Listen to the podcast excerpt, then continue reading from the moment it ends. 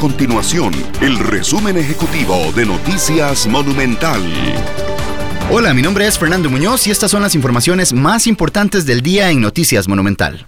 El Ministerio de Salud contabiliza 549 casos nuevos de COVID-19 en Costa Rica. De las cifras, 57 casos son por nexo epidemiológico y 492 por prueba PCR. En total se contabilizan 25.507 casos confirmados.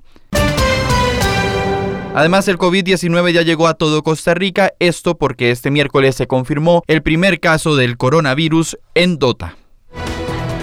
Estas y otras informaciones las puede encontrar en nuestro sitio web www.monumental.co.cr. Nuestro compromiso es mantener a Costa Rica informada. Esto fue el resumen ejecutivo de Noticias Monumental.